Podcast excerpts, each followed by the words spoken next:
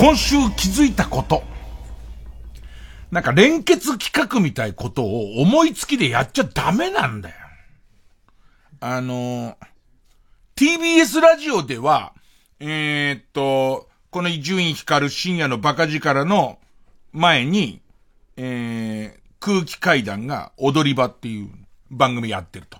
で、いて、たまたまその朝の番組で空気階段と共演した時に、あの、連結企画やろうよっつって。えー、で、踊り場の方でなんかこう質問を振ってくれたら、それを受けて番組始めるからみたいなことを先週やったんですよ。ね。で、後で気づいたのは、あの、この、空気階段と伊集院光る深夜のバカ力っていう、この繋がってるのは、もう TBS ぐらいで、あの、他好き勝手なところで空気階段はこうネットをやってますから、えー、っと、そのネット局によっては、次の番組全然質が違うと、しかも空気階段が、えー、っと、最高のうんこは何ですかみたいな質問したじゃん。ね。で、えっと、問題は青森放送なんですよ。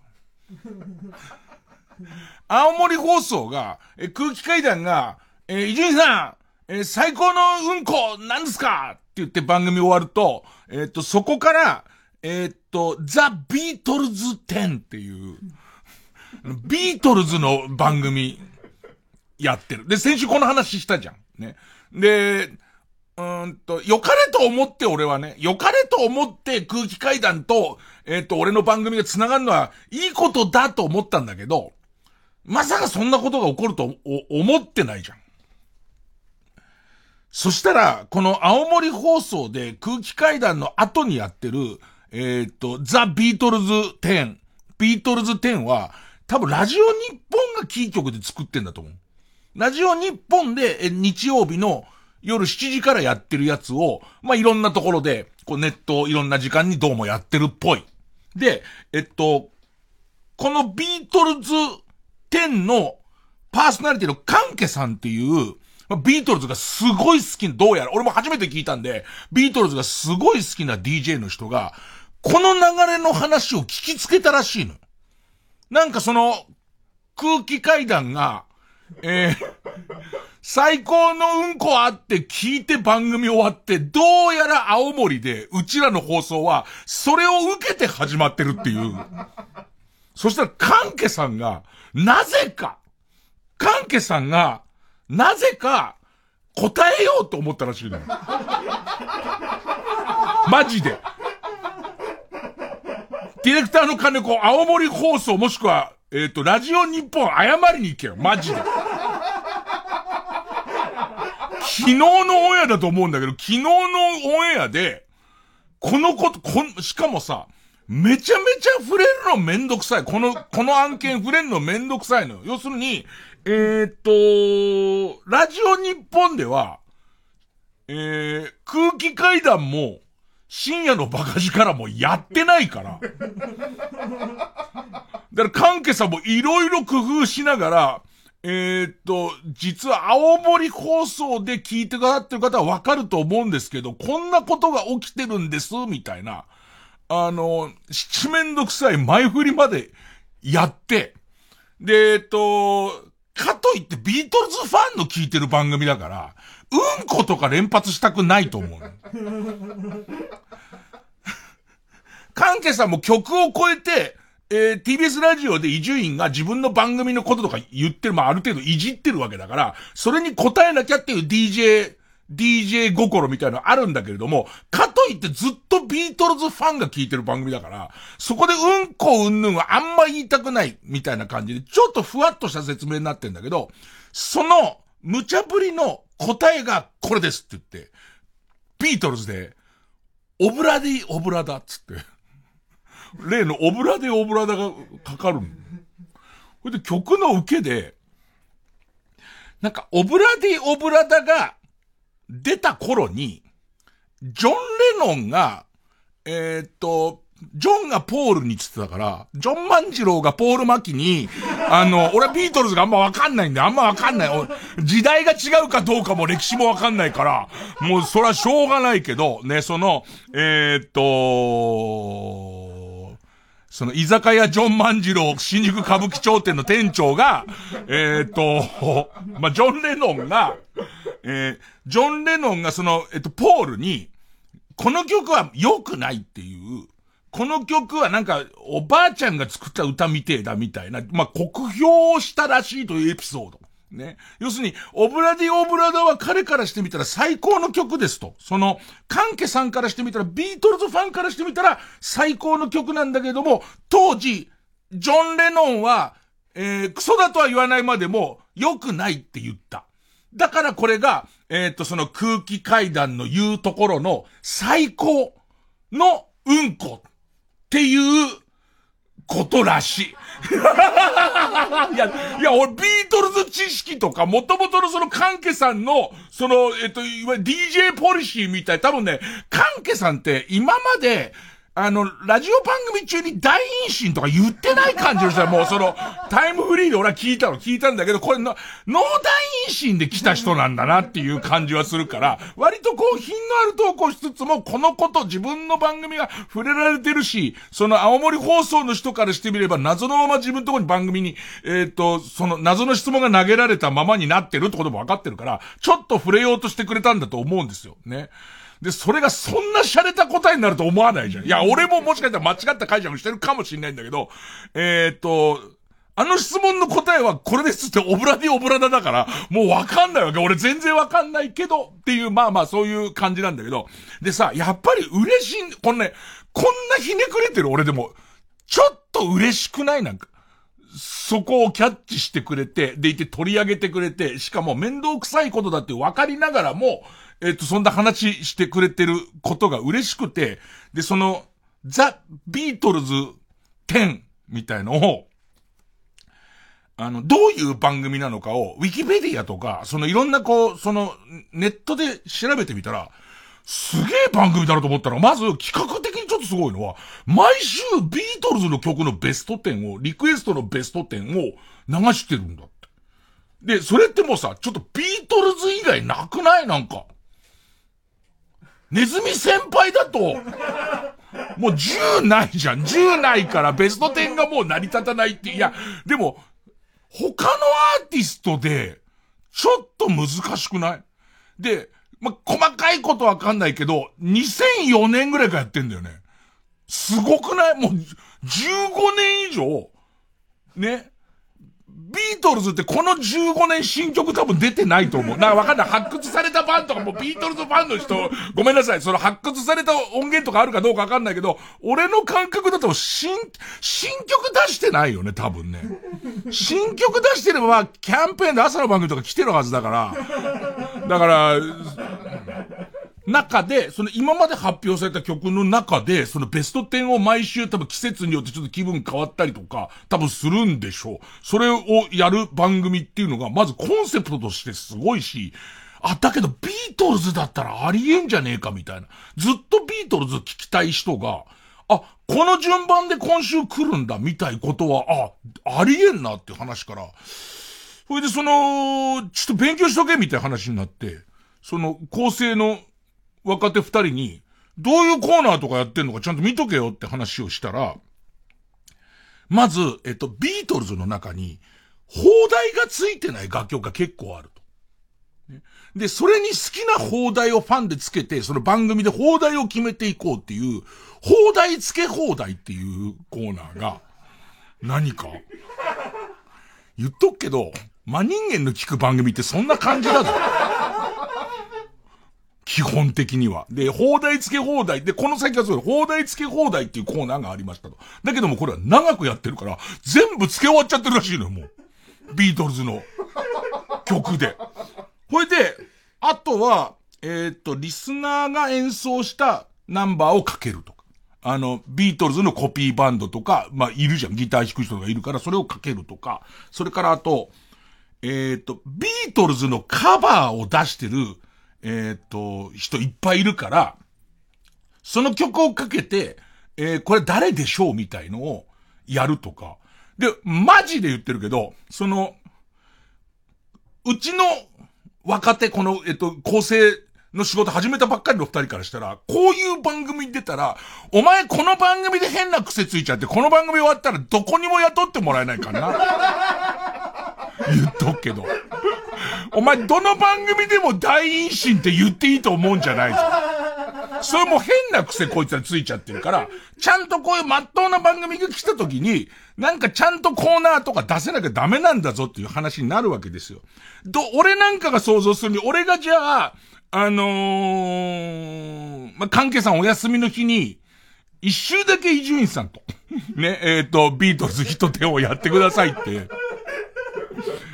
言われたらどうしようかなって思うじゃん。ね。俺、俺、これ悪い見本。俺多分替え歌のコーナーで、オブラディオ、ブラダを、なんかこう、下で、デカマーラ、ハビデータとか歌って、ほいで、もう、ビートルズファン、もう、小野洋子から棒で殴られるような、そういうことに絶対なる、なるじゃないですか。ね。もう冠ですよ。もう二度とお前は、もう、二度とカブトムシを捕まえるんじゃないって。言われるじゃん。こういうんじゃなくて、なんかちゃんとしたやつを出さなきゃっつったら、その、えっ、ー、と、まあ、まあ、いろんな番組にこの若手たちも出だしてて、バカ像踏んでんだなと思ったのが、えー、まあ、番組最若手、ね、一応 Z 世代、えー、大家くん、えー、構成大家くんが、あの、ヘルプのコーナーつって、助けてほしいエピソードの後に、ヘルプって流すっていう。それです。やるべきコーナーはそれなんです。ね？でいて、えー、っと、したら今度、宮崎プロデューサーも、本当はこんなクソみたいな番組やりたいわけじゃないわけですよね。ビートルズとかやりたいわけですよ、あの人も。ね。えっと、親に聞かせらんないような、ね、亡くなった親父に、ね、亡くなったばかりの親父、深夜のバカ時間なんか一回も聞かしてねえんだから。ね。まんじゅうや継がずに何やってんだっつったら夜中に大陰心大陰心言ってるラジオの、なんか偉そうなこと言ってんじゃねえよってことになっちゃうから聞かしてないんだ。本来だったらビートルズの人じゃん。ね。だから、なんか、えっと、言うには、あのー、こんなエピソードがあるんですよ。伊東洋華堂はお客さんが混みすぎてヘルプがいる時とかに、だよね、ヘルプがいる時とかに、インストでヘルプを流すことで、ちょ、手の空いてる人レジに来てくださいみたいなことらしいですよって。こういうエピソードをたくさんもらうっていうのね。たくさんねえよ、そんなの。終わりだよ、それでもう。なんかねいや、でもちょっと、本当に、本当に、俺こういうのを言うと、茶化してると思われるかもしんないけど、ちゃんとしてないなんかすごいちゃんとしてるし、別に賞賛がないわけじゃないじゃん。やっぱり、ビートルズ聞きたい世代はいるし、AM の音質でビートルズ聞きたい人もいるし、でいて、この感じとかは、絶対、ありで、で、夜、ビートルズつけときたい人とかも絶対いるから、ありだよなっていうことと、お、俺らは真っ当なラジオをやってないっていう、こう、なんかこう、ラジオが上手とか言われたところで、特殊な環境でしかやってないから、なんもこういうの思いつかないってことをちょっとね、思い知らされたのと、一応今日も、空気階段生だったんだけど、連結はやめようっていう。ね、連結はおそらくもう、迷惑がかかるっていう。他にも、藤ヶ谷くんが頑張っちゃったらもう申し訳ないから。そんなん絶対やっちゃいけないんじゃないかっていうことに、まあ一応気づきましたよ、という。えー、いきますか。えー、月曜ジャンク、伊集院光る深夜のバカ力。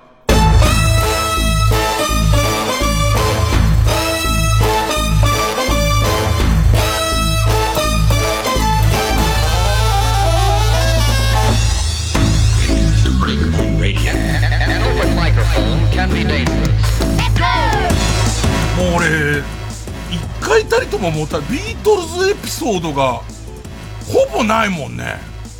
えっと、前に、えー、っと、ジョギングだったかウォーキングしてる間にずっとこう iPhone に入ってる曲聴いてて、で、その時にイエスタデーだったかレッド・イット・ビーがランダムでかかってきて、でも死にそうにヘトヘトで、それ聞いて、いい歌だなと思って、売れるなと思って、こいつら絶対売れるって思ったっていうのが多分俺のビートルズかな。あとは、えっ、ー、と、テレビ、テレビの、初レギュラーではないけど、俺からしてみれば、俺の人生を決めると思われた。その昔、その、笑っていいともと、思いっきりテレビっていう、昼の12時からの、えー、と、両方視聴率20%取るような、お化け番組がある真ん中に TBS が俺を起用したの。今でいう昼帯のところに俺を起用して、そこの1回目か2回目に、で、そこの、まあ、チーフプロデューサーが、長田守さんっていう、まあ、後にこ、俺の、この番組は、後に、まあ、大ぶっこけしますから。ね、大ぶっこけして、えっ、ー、と、テレビから永田さんっていうそのプロデューサー飛ばされるわけです。で、飛ばされて行き着いたところが TBS ラジオで、そこで俺を拾ってくれるっていう、なんつうのかな、えっ、ー、と、まあ、流れ流れてっていう ね、流れ流れてな感じの中になるんですけど、その番組の、そのプロデューサーの永田守さんが、一応絶対受けるからっつって、この歌歌ってくれっつって、イエスタデーの、えー、っと、替え歌で、えー、っと、イエスタデー、昨日お前んち行ったでってで、なんでおらへんかったんや、昨日お前んち行ったで、おったでっていう、おったんかいっていう自分ツッコミをするっていうネタを、やれっつって聞かないの。俺関西弁でも何でもないじゃん。意味わかんないじゃん。でもさ、25でさ、初めてもらった帯レギュラーでさ、その時、もうバカなんだって知らないから、その永田さんがバカなんだってこと全然知らないから、もう、後に流れ流れていくダメな人なんだってこと知らないから。ね、ラジオに来て深夜放送で俺を抜擢しといて急振ったまま寝ちゃう人だって知らないから。途中で起こされなかったってことは無事だったんだっていう考え方の人だから。深夜放送で知らないから。俺もう、聞かない絶対受けるっつって。歌ってびっくりするぐらい滑った上に、わけわかんなかったら、その後反省会で、ああ、思ったより受けなかったな、みたいな話になるわけ。絶対受けるって言ったのに、あの歌はさ、誰々さんのネタでさ、すごい昔受けてたんだよとね、人のが俺の、俺とビートルズ俺とビートルズの以上じゃないかな。他なんもない。えー、まあ、ということで、えっと、今日は、あの、メールで皆さんのビートルズの思い出を。そういう番組ですかリクエストと。ビートルズのリクエストと、えっ、と、ビートルズの思い出をいただきたいと思います。ね、えっと、ー、baka.tbs.co.jp、えー、baka.tbs.co.jp って言って、俺のことはもう、カンケさんって呼んでいただいてるんです。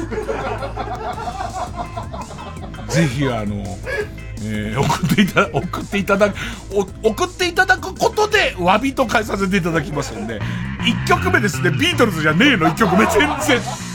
全然、えー、ストレイテナーで宇宙の夜2人の朝。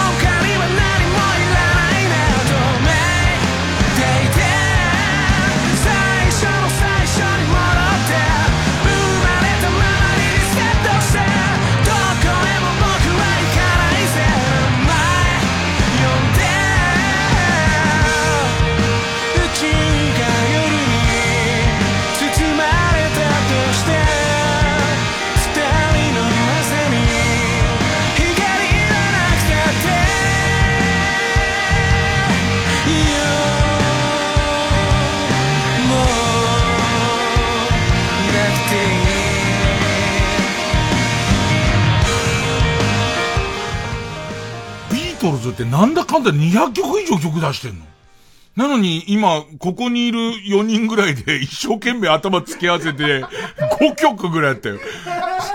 なんかもう、俺はこんなレアなのしてますよって言って、この前座って河野和夫が言ったのが、ヘイジュードって言ったから。あったねーなんつって。で、言って全員で、ヘイジューへーへーへーへーちゃったからね。へらはれーなんつって。あと、あと、ヘルプと、なんつって。で、その後、あの、鑑定団のやつあるじゃん。ヘルプだよねそれをずっとやってる感じだから。いや、ほんと、どうしようもねえな、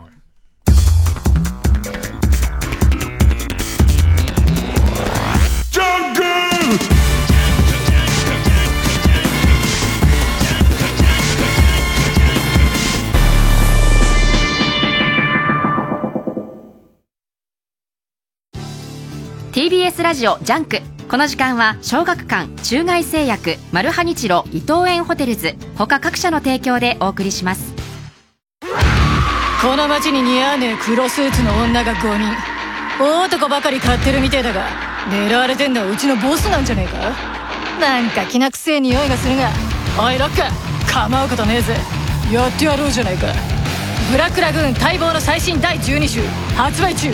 小学館。監督今度の舞台海外公演決まりました。え？本当？これは中外製薬の歴史に残りますね。断ってこい。え？なんで？英語に訳すのめんどくせえだろ。は？このチャンス逃すつもりですか？めんどくせえよ。ちなみに英語じゃなくヒンディー語です。俺に任せろ。誰？三井住友信託銀行主催 TBS ラジオ公演私遺産忘れられない人がいる残しておきたいものがある守り続けたいことがある。あなたが誰かに伝え残したい人、物、ことを400字でご応募ください。締め切りは11月30日。私遺産で検索。905FM954AM TBS ラジオ。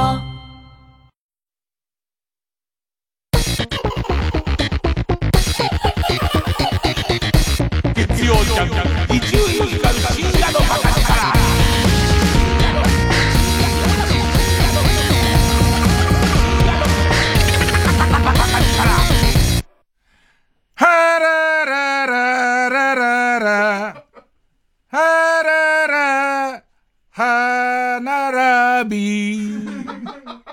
みたいなやつあったよね。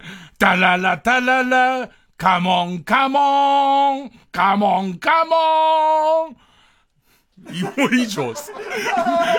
以上。だからそれが何なのかはもう僕にはもう分かりようがないですから。でいて、俺、うかつに出てきたやつが、あのー、モンキーズ出てきた。モンキーズのデイドリームビリーバー出てきちゃって、おそらく、で、それも今 CM 開ける寸前まで、あ、もう一個ビートルズ知ってたって思っちゃったけど、これ多分ビートルズファンからすると絶対ダメなやつなんじゃなんか。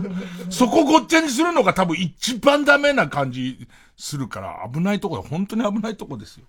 そんなことよりですよ。そんなことより、もうちょっと人生がよくわかんなくなってきちゃったんですけど、あの、僕自動車教習所に入りました。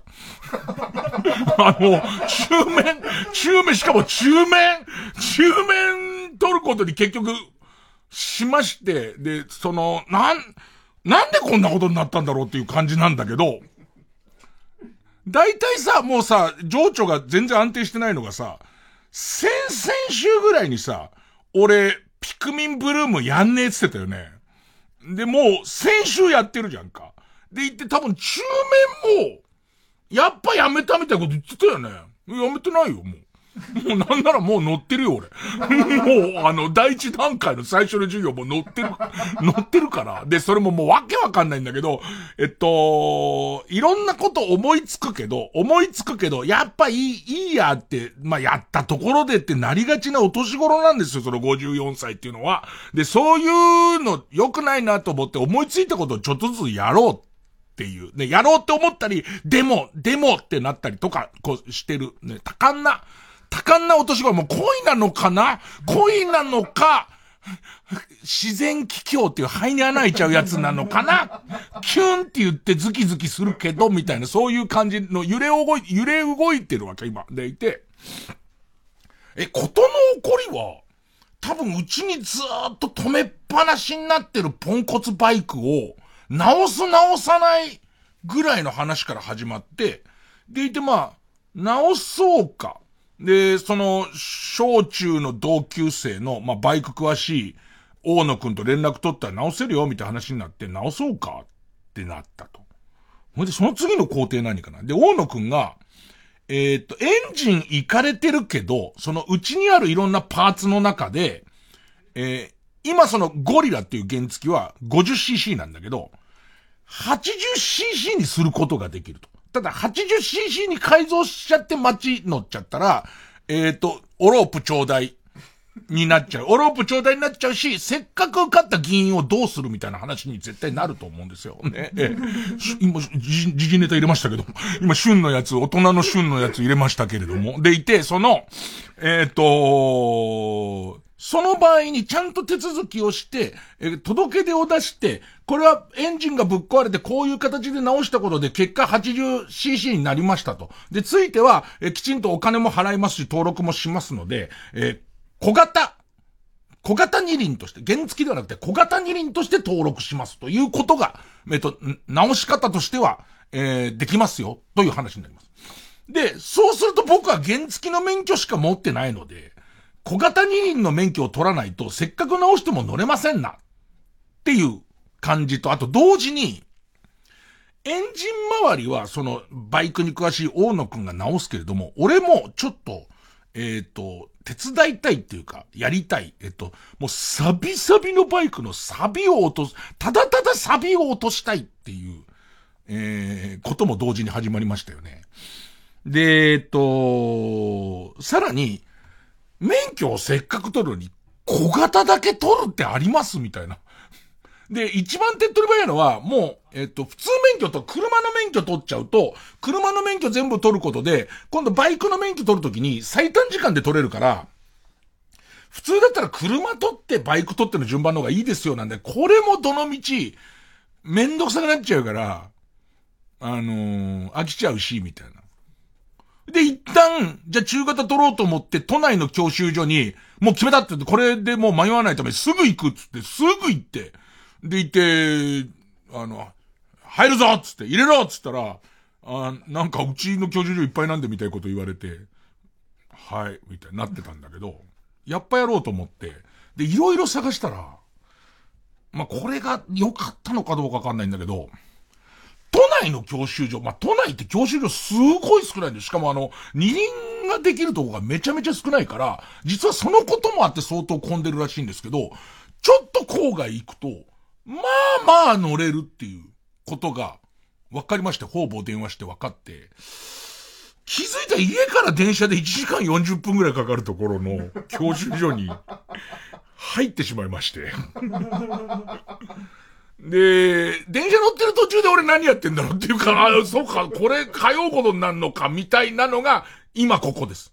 今ここで、で、えっと、最初の授業で、なんか1っていうのを最初取んなきゃいけないんだよね。学科の1みたいなやつとは適正検査みたいな、入校式みたいなのあって、で、えっと、それを取った後に、それから先は学科をいっぱい取っていいんだよ。学科全部で26個かなんかあんだよ。26個ある学科のうちの、1は絶対最初取んなきゃダメで、その次に1から10っていうのを取った後に、またその11以降みたいなの行かなきゃなんないみたいな、なんか思い、俺だから実は一回免許取ってるんで、高校生の免許取れるようになった年の時、中型の免許取ってんですよ。ほいで、えっと、たった2年間で、警察の方から、後に大人物になるから、取り上げると。あの、他の人と違って、もう国家の損失になるんだっていう、まあ、まあ今だから言えるけども、超法規的なやつですよ。あの、要するに国がもう指定した上級国民のすごいやつだから、あの、あなたには中面を渡しとくわけにはいかないっていうね。よろしいですかって裁判長に言われて、はいつって、ね。まあ、まあそういうことがあって、えっ、ー、と、免許なくなってるから、一回教授が通ったことあるんだけど、なんか思い出して、その感じをすげえ思い出して、で、えっ、ー、と、その頃に比べると、学科も、実地も、あの、実技っていうのもすげえ増えてて、学科が今26で、実技っていうのが17とか忘れちゃったけど、なんかそんなん乗らなきゃいけないってなんだけど、思い出したわ、それ1取った後の、当時は1だけ最初取ったら、あとはなんか20ぐらいの、その、学科を取りゃよかったんだけど、やっぱりその、なんと最短で取りたいじゃん。最短で取りたいと、どうしてもこの時間、向こうは決まった日にずっとやってるわけだから、どうしても7が取れない。7、7さえこの取れれば、もっと次に早く第2段階に行けるのに、7の日ばっかなんか仕事が入ってて、1週間のうちに2、3回7はあるのあるんだけど、7が全然取れなくて、うわぁ、言われてみればこの感じあったわ、つって。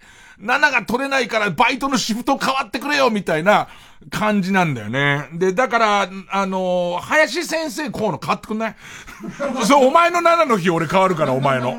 お前のウーバーイーツ変わるから、ああ、でも免許まだ持ってねえんだ、ウーバーイーツやるには。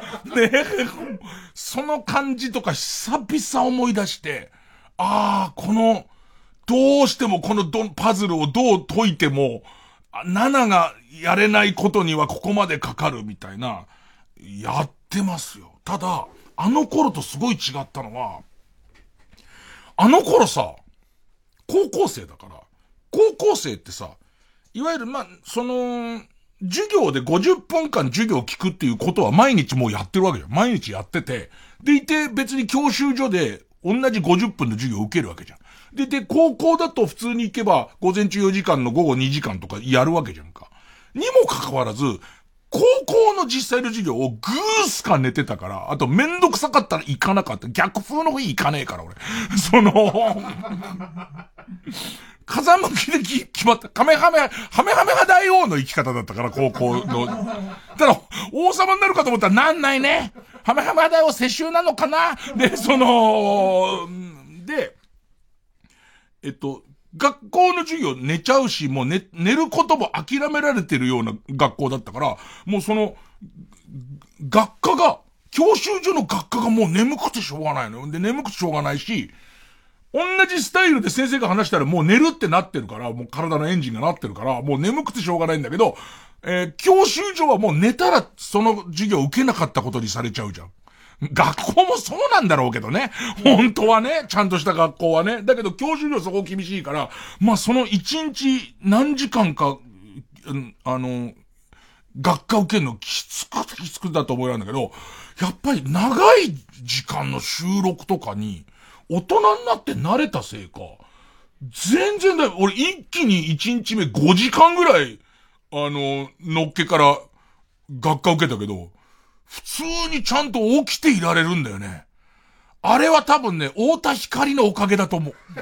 太田光が3時間の予定の収録を5時間、しかも10回ぐらい聞いたことある話を今までずっとしてきたのに、耐えられてきたっていうことで俺相当鍛えられてるっていうことと、あとなんか、えっと、テレビに出るようになったことでの、自分が変わったと思ったことが、あ、大変だなと思ったのは、人前で話をする側をもうやるようになってる。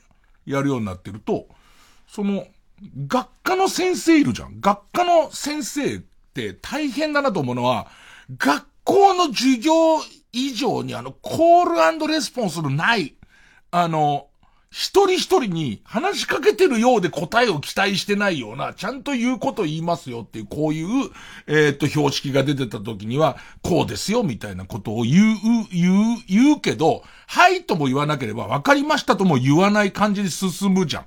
その、えー、教習所のやつ。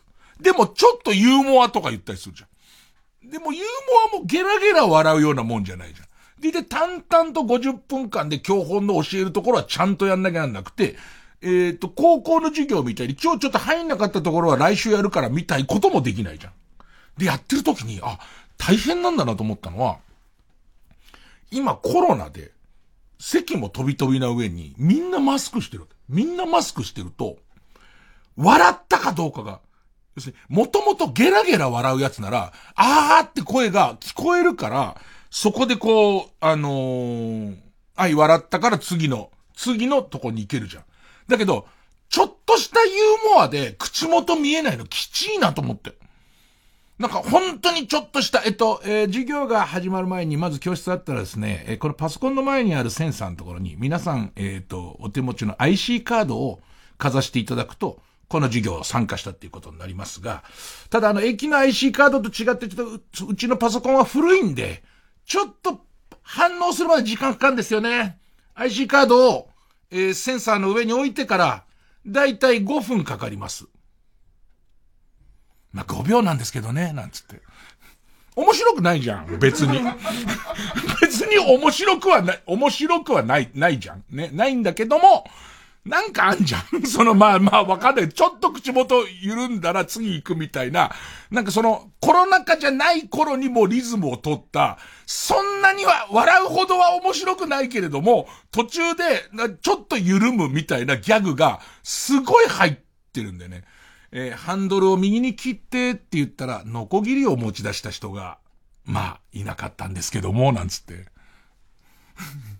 これね、マスクすげえきついのよ。もうね、なんか、聞いてるのかどうかもわかんないわけ。でいて、それを、俺は、その、いろんなこう、テレビ番組とかの、えー、で鍛えられちゃってるから、特にラジオってそうなんだけど、前でゲストの人が熱くなって喋ってくれて、喋ってくれてる時に、あんまり返事をしないで、返事をしないまま、ちゃんと聞いてますよって言って首を縦に振るみたいなこと、結構ラジオ大事だったりとか、あとやっぱりそのギャグを言ってれば、なんとなくこう笑って全体を明るくするっていうのも、えー一応、ひな壇っていうかその、その他大勢でテレビ出てる人の仕事だったりするじゃん。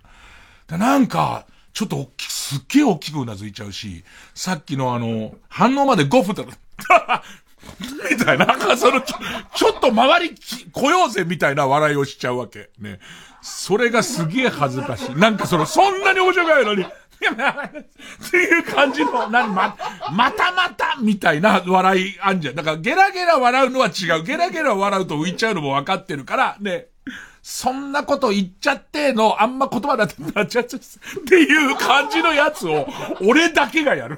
ね、俺だけがやる時の、ああ、もう病気なんだなっていう、こういうもう病気に俺はもうかかってんだなっていう感じとか、あと一番最初に、適正検査、これも久々やった。適正検査超怖くない？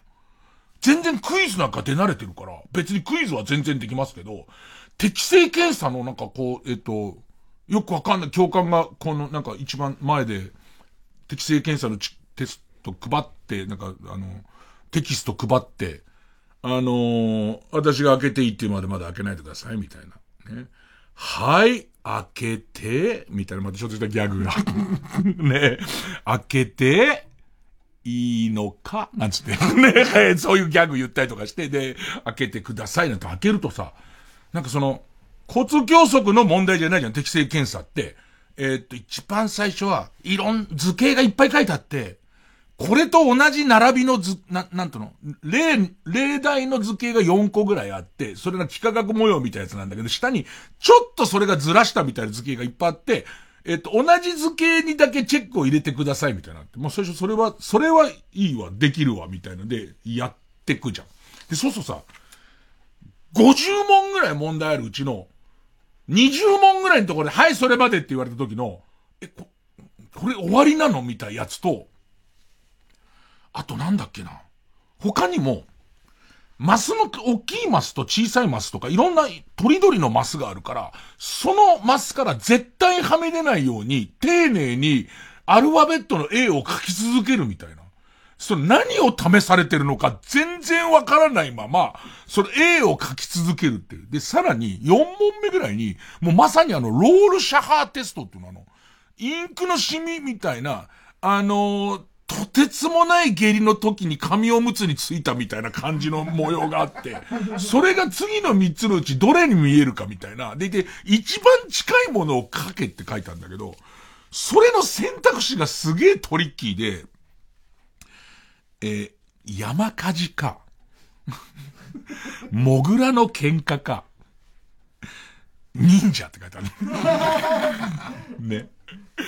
なんとなく山火事だったから、山火事って最初に書くじゃん。山火事ってやるじゃん。でいて、何を試されてんのっていう不安がずっとあるし、俺もなんか、あの、やべえやつだって思われたくないなってのあるじゃんか。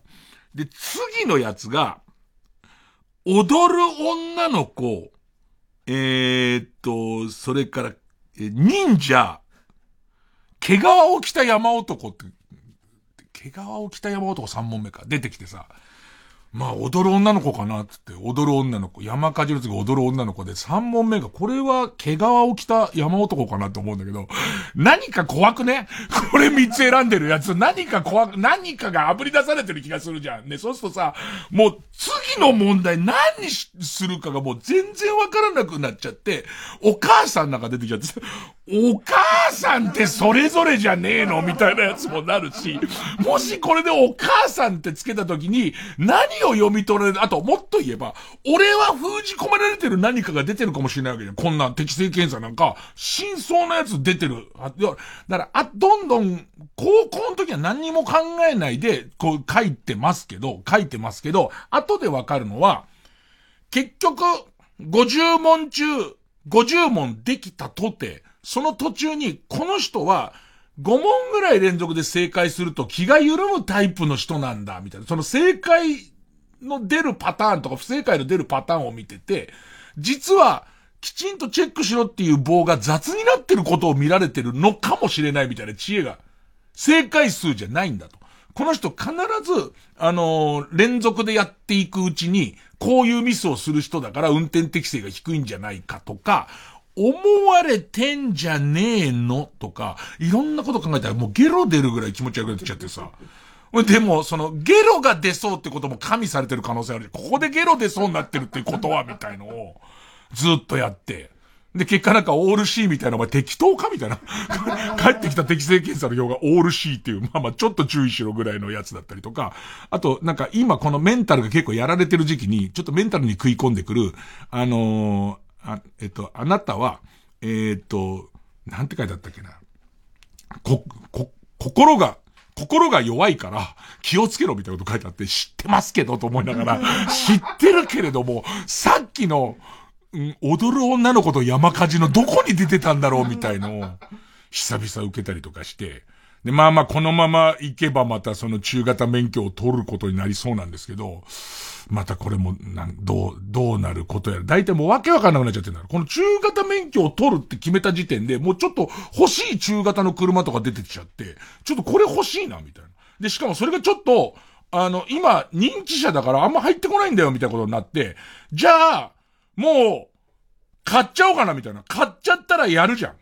買っちゃったらやるから、俺、その、高校の時もそんな感じだったら、買っちゃったらやるじゃんと思って、もう、買っちゃおうってとこまで来たんだけども、え、じゃあ元々のバイクどうすんのっていう。俺は何のためにサビを落としてるのかもわからないし、で、サビはサビで、元々の完全抹茶色の、その、えっ、と、塊だった時からすると、相当綺麗になったんだけど、綺麗になったところで汚いの。なんかあの、メッキ部品って一回錆びると、メッキじゃないところは割と鉄が出てくんだけど、メッキ部品じゃないところって、メッキ部品のところって錆びた穴みたいのがずっと開いてるから、汚いわけ。で、新品同様にならないんなら、俺が乗るバイクが錆びてたら何がいけないの？まあまあ今聞かれたリスナーの全員が知らねえよっていう。別に俺が頼んでサビを落としてもらってるわけじゃねえよ。でいてサビの方も独立して、なんかそのバイクは別にもう大野くんが直したところで売っちゃえばいいかみたいになってて、で、その新しい中型を買いたいみたいになってんだけど、なんかその、サビはちょっと落としたいとか、あと、後を引くんだ。でいて例のそのプロ用の、なんかサビ取り薬の、のすげえ4リットルぐらいのやつ買ってそれ来たんだ。で、それがさ、びっくりするぐらい、プロしか買うなっていうことは書いてある。これプロしか、知識のあるやつしか使っちゃいけないっていうことと、中にピロポロパラピン、ピン、ピロポロパラピンみたいなやつが 入ってますみたいなことが書いてあるんだけど、ピロポロパラピン酸ケソリウムが何なのかがわかんない、こっちは。プロは知ってますよね。プロは、プロピロサリミンケソニウムがね、その、クリトリさんが、クリトリさんが何に聞くかが、クリ、クリトリさん陰角、陰角リボ核さんが何に聞くかが、は知ってますよねみたいな記述がしてあるわけ、それには。ね、でいて、唯一書いてあることは、これは、その、皆さんご存知のプロの今これを手に取っているサビトリプロの、あの、サビトリーグの一軍の選手たちは、もう知ってらっしゃるでしょうけれども、サビは落ちますけど、ずっとつけとくと、あの、大事なとこまで解けますよ、みたいなこと書いてあるわけ。でいて、さらには、そのサビをつけとく、サビ取りにつけとくためのうちにある一番でっかい容器が、死んだ犬が最後に使ってた風呂なのよ。その犬の、その、を体洗ってあげるための、ね。で、最後、亡くなった後も洗ってあげた、その犬の風呂に使ってた、ね。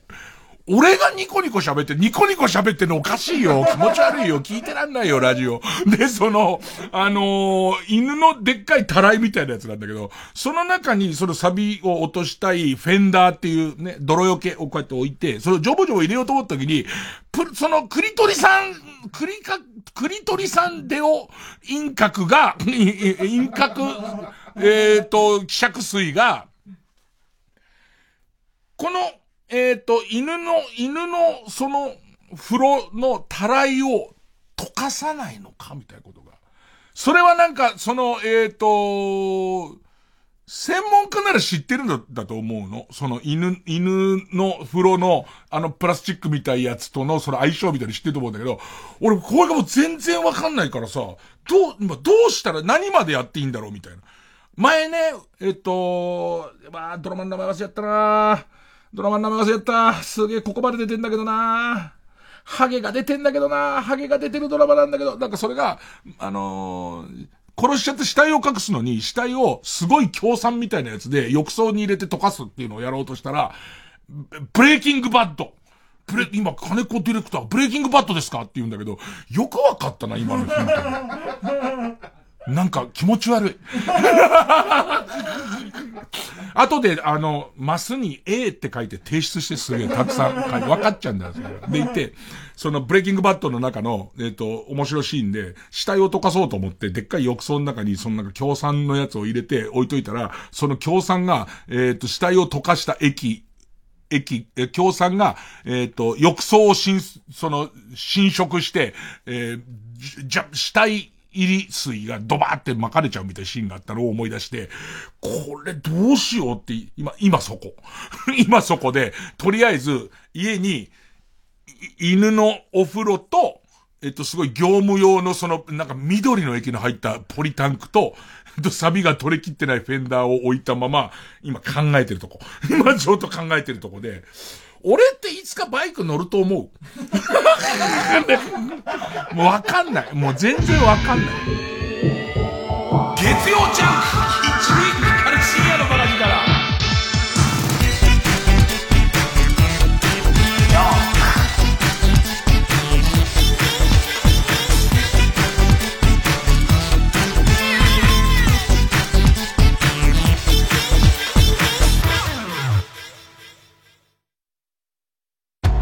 ついに伝説の宝島を発見したマルハニチーロ。宝のありかへと急ぐ彼の行く手に巨大な黒い影が迫り来る。次回「パイレーツマルハニチーロ」敵か味方か巨大ネギトロ軍艦。この軍艦食えるぞ！マルハニチロプレイステーションプレゼンツマイゲームマイライフ25日のゲストはハリウッドザコシショウさんスーパーファイヤープロレスリングっていうゲームがあって、名崎武さんがめちゃくちゃ強いんですよ。技こう組むタイミングが、組んでから腰カンと落とすんですよ。1フレーム目で名崎さん入れるから、腰落とさないんですよ、詳しくは木曜夜9時から。世界800万人が熱狂した圧巻の和太鼓エンターテインメント。TBS ラジオ公演 DRUM TAO 2022光特別公演は1月12日と13日の2日間文化村オーチャードホールで開催詳しくは TBS ラジオのホームページイベント情報をご覧ください。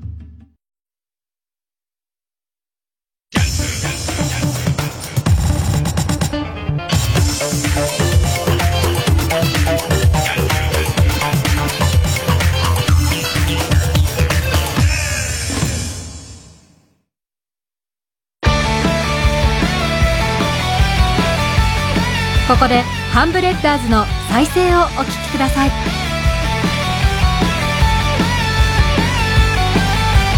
関連動画で偶然出会ったイリスタミュージック巻き戻してたら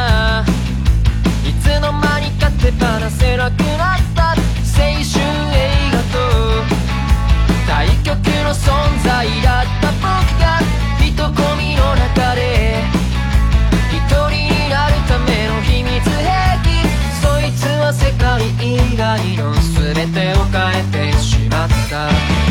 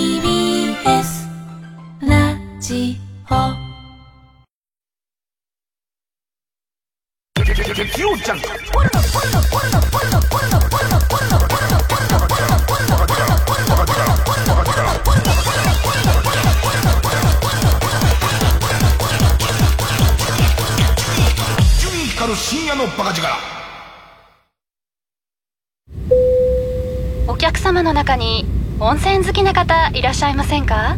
え？はい。お伝えしたいメロディーがございます。有名温泉地に49カ所。お得に通える温泉宿なら。いい湯加減旅加減伊藤園。ホテルズ。TBS SDGs 私はペットボトルのフィルムを剥がして分別しています自分が着なくなった服を親戚にあげたり、服のリサイクルボックスに入れて世界の難民の子たちとかに服を届けたりしています。環境や貧困、不平等など様々な問題を解決し、地球を笑顔にすることを目指す世界共通の目標 SDGs。まずは SDGs について知って考えることから始めましょう。地球に優しい取り組みはあなたの身近なところにあります。やってみようよ SDGs! TBS ラジオ905954 TBS ラジオ JUNK。この時間は小学館、中外製薬、マルハニチロ、伊藤園ホテルズ、他各社の提供でお送りしました。月曜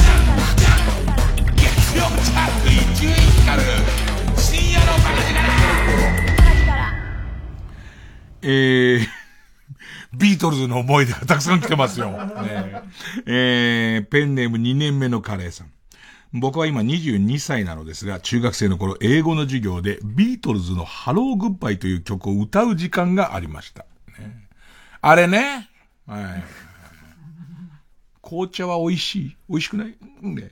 紅茶の美味しい喫茶店のやつとは違いますか？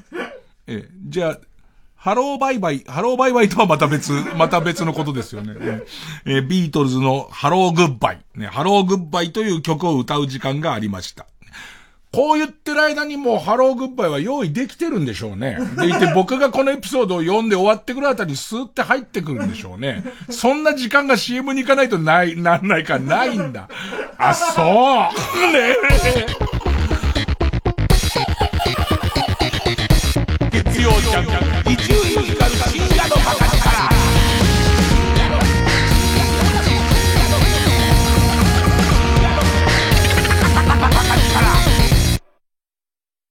お最新 PC 来た。これで仕事はかどるわ。上戸さんこれ隣の会社のです。うっそさよなら最新 PC やっぱ本当なんすね。顧客増えたって話。え？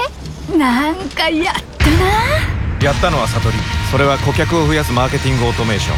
悟り70代から絵を描き始め100歳まで描き続けたアメリカの国民的画家モーゼスおばあさん。自然や素朴な暮らしを愛したくましく誠実に生きたモーゼスおばあさんの世界を初期の作品から絶筆までその人生とともに紹介します。生誕160年記念グランマモーゼス展。素敵な100年人生。TBS ラジオ公演。2022年2月27日まで世田谷美術館で絶賛開催中。詳しくは TBS ラジオのホームページイベント情報をご覧ください。コーラスグループフォレスタが時代を超えて愛される名曲の数々を美しいハーモニーで歌い継ぐ。上質な時間をあなたの心に届けます。TBS ラジオ公演。フォレスタコンサート in オーチャードホールは12月10日金曜日文化村オーチャードホールで開催詳しくはサンライズプロモーション東京0570-00-3337 0570-00-3337まで各地で開催されるフォレスタコンサートも合わせてお問い合わせください。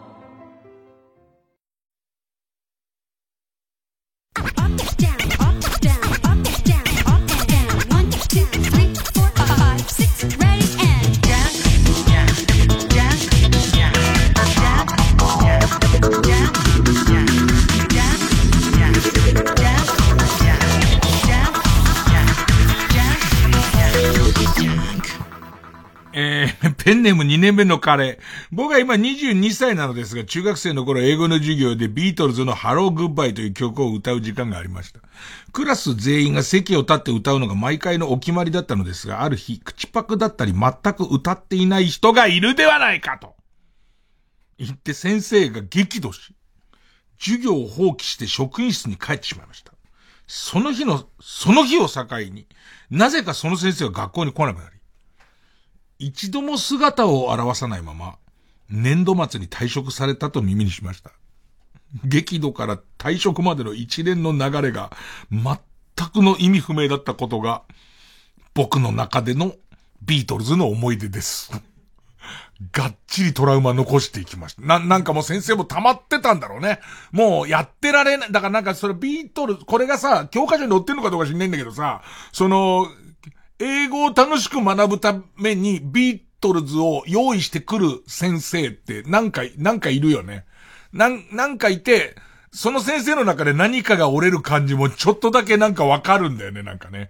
そういう、そういう曲なのかな？えー、ということで、えー、ビートルズのハローグッバイ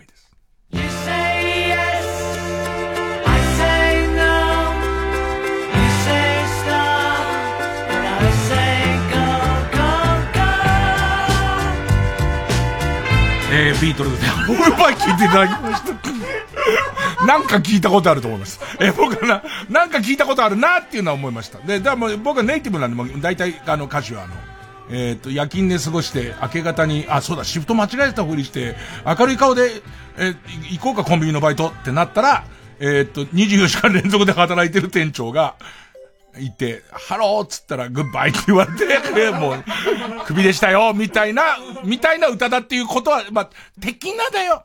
あの、意訳はしますよ、僕だって。ネイティブな分だけ意訳はします。ね。えー、それからですね、ラジオネーム、はとこは授乳中さん。かんけさん、こんばんは。こんばんは。あー、でも悪い癖出ちゃってるな。関係さんに書くつもりで書かなきゃいけないのにさ、はとこは授乳す中さんはすごいしょっちゅうこの番組書いてる。で、悪い癖出ちゃってるんだよね。二行目に。毎、毎週、毎週美白オイルマッサージを受けながら楽しく聞いてます。もうダメだな、もう。それを書いちゃったらもうビートルズ、ザ・ビートルズ10ではもう読まれないんですよ。美白オイルマッサージを受けながら楽しく聞いてるのは俺のトークのおかげでも、ビートルズのおかげでもないですからね。美白とマッサージテクニックのおかげですから、からもう。えーさて、さてじゃねえよ。さてじゃないんだよ、そこは。さて、私とビートルズの思い出ですが、子供の頃近所に他人の家のゴミ袋の中を覗き込んでは分別ができていないことをなんだかんだと怒鳴りつけてくるタイプの小野洋子さんそっくりのおばさんが住んでいたことを今でもよく覚えています。おしまい。別段リクエストもなくですけどね。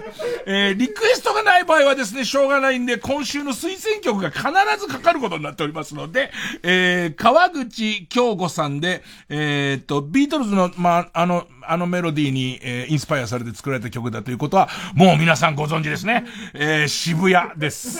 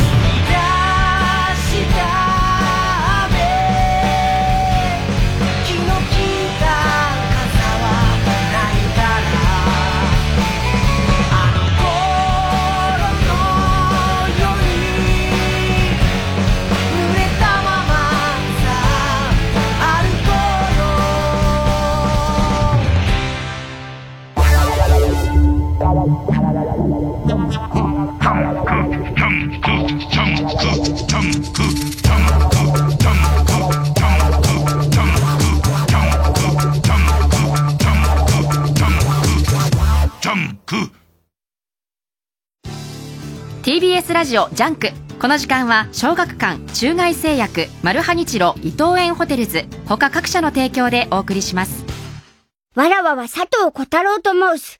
以後、お見知りおきを。訳あり4歳児と彼を支えるちょっとダメな大人たちの笑って泣けるハートフルコメディー。小太郎は一人暮らし。コミックス発売中。小学館。読むのである。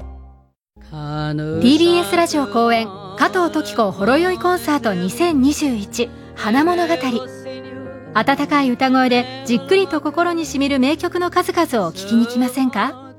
歌を大きな花束にしてあなたに届けます12月10日横浜館内ホール。12月25日26日ヒューリックホール東京。お問い合わせは03-3352-3875トキコプランニングまで。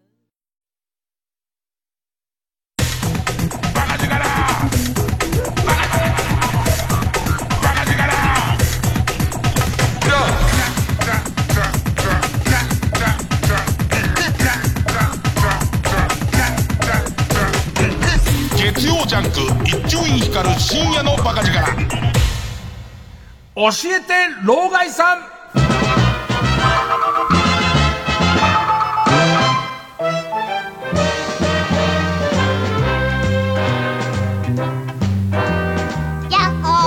早速老害出てんのがさ別に高校の時もそんなに体が柔らかかったとは思わないんだけどもう股関節とかガチガチだからさ最初にその実技やるのにさバイクにまたがるのに400にまたがるのに要は右足上げてその向こう側にやるのが思った以上に上がんないんだよ。でいて、思いっきりバイクの後ろのカウル蹴ってる感じなんだよね。その、そんな反抗的な態度ある？いきなり。いきなり、実技の1時間目で、それじゃまたがってって言われて、思いっきり後ろ、なんと二人乗りの後ろのシートあたりのところを思いっきり蹴って回し蹴りしてるみたいになってんだよね。恥ずかしいんだ。あとさ、それがすげえ困ったのがさ、あのー、免許取り消しになってるじゃん、俺。一回。ね、なってるから、それも25年前ぐらいに免許取り消しになってるの。でいて、そこまでは1年なり2年なり、えっ、と、400でバイク乗って、ってるわけ。でいて、最初の入校するときにはそれを書くんだけれども、その実技の教官はそのことを知らない状態なわけ。でいて、さらには俺、そこで免許取り消しになった上にしばらくしてから原付き取って、で、その時乗ったのがモンキー R っていうやっぱりギア付きの、クラッチとギアのある、えっ、ー、と、50に乗ってて。で、その後、書き換え、そのバイク盗まれて、で、さらには、書き換えを、そこでもう落ち込んじゃったからもう二度と現地なんか乗んないっつって、えっ、ー、と、書き換えなかったから、免許執行してんのよ。で、さらにこの番組でもう一回撮り直して、でいて、その後に、その今錆びついてるゴリラっていう、これまた、クラッチ付きの、そのギア付きの、えー、っと、バイクにしばらく乗って、で、15年ぐらい経ってるわけ。で、そうするとさ、その、教官に、じゃあもう一から教えてあげますよって言ってやってくれてる教官の前で、あの、まあ、言うても、言っても俺、中型乗ってましたし、って言うのもった。だってその、その頃の中型とも変わってるから、老害的にはあの頃とは相当違ってて、めちゃめちゃ良くなってるから。だって、教習所のバイクにセルついてなかったと思うんだよ。キック、キックしかなかった気がする。今もし、むしろキックがなかったりとかするんで。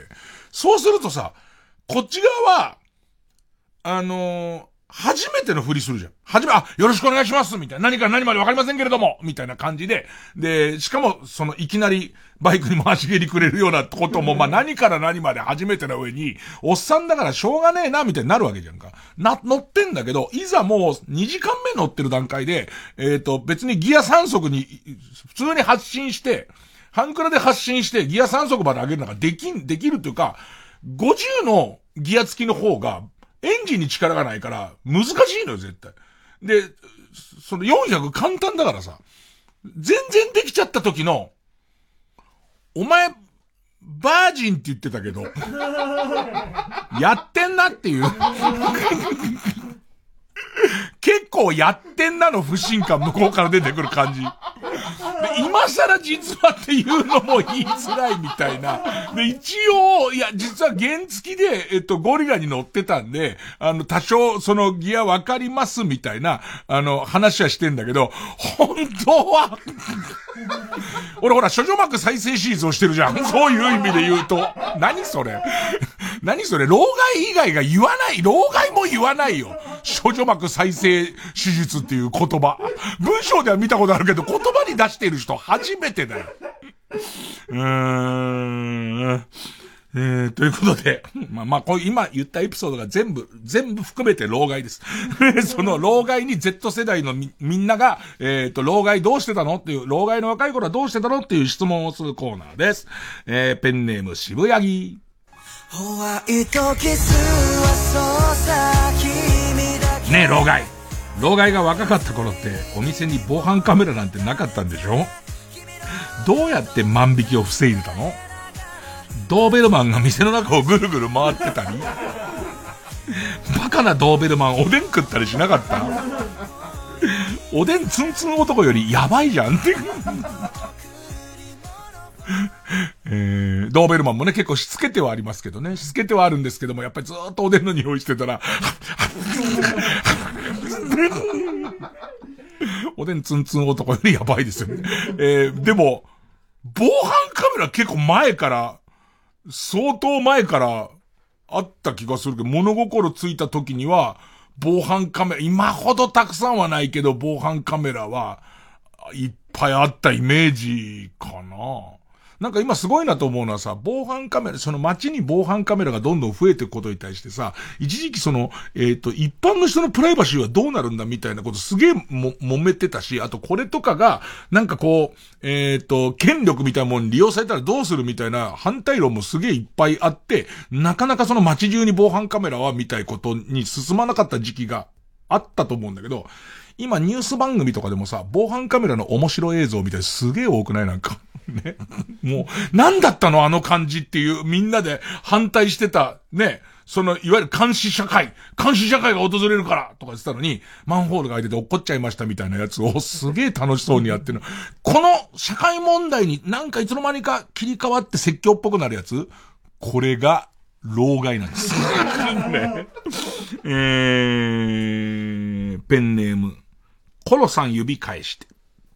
ね女の子になりたいお願いいいですか？ねえ、老害。老害が若かった頃ってバーチャル YouTuber いなかったんでしょ？はい、いませんでしたね。バーチャル YouTuber、はい、いませんでしたね。えー、バーチャル YouTuber いなかったんでしょ？何が楽しみで生きてたの？人形浄瑠璃とか見て、スパチャで小判投げたりしたって違う。ああ、そこか。そこと重なってくるのか。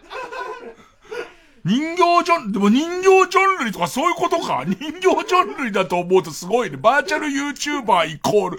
でもし、今さ、一番新しいやつ知らないけどさ、テレビとかのすごい本格的な、あの、バーチャルで動かしてるやつって確かに、コントローラーみたい持った人がいて、下手すと二人がかりとかでいて、細かい顔の表情とか動きとかを、その場で合わせてんだ。あれ人形ジョンルリの感じだな。なんか、だから、確かに俺も少ないお小遣いから人形ジョンルに小判を投げてたよ。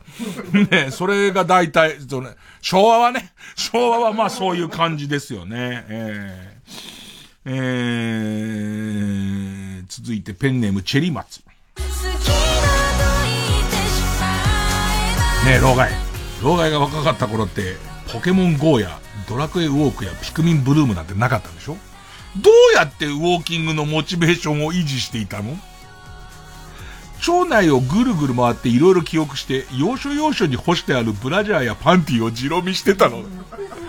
だから、ここにはこういう人が住んでるっていうことを覚えてて、ベランダを。で、行ってこうやって、あと何メートル歩くと、えっ、ー、と、今日の柄が見れるみたいなことで、だからまあ、ざっと、ざっとこうまとめるとピクミンブルームみたいなことなんだけれども、ね、そういう、股間のピクミンが、ね、えー、これが老害なんです。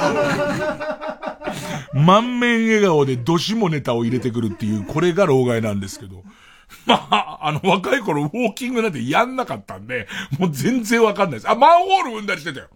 マンホール踏んだりとか、今日は、えっ、ー、と、白いところ、あの、白線の上しか、色のついてるところしか、通らないって決めて、色のついてるとこをずっと通ってて、俺ほら昔からそういう自分の決まりに、えっ、ー、と、すごいこう、えっ、ー、と、逆らえなくなっちゃう人、あれな人だから、あの、いつもそれ通ってる道があって、白い線ずっと踏んだり、マンホールは OK みたいなルールで、それ以外はマグマってことにして、こうやってウォーキングっていうか家帰ったりとかしたんだけど、その日たまたま舗装工事やってて、その先週まで、えっ、ー、と、ずっと白い線が通ってたのに3メートルぐらいなくなってて、そこでしばらくどうしようって考えて。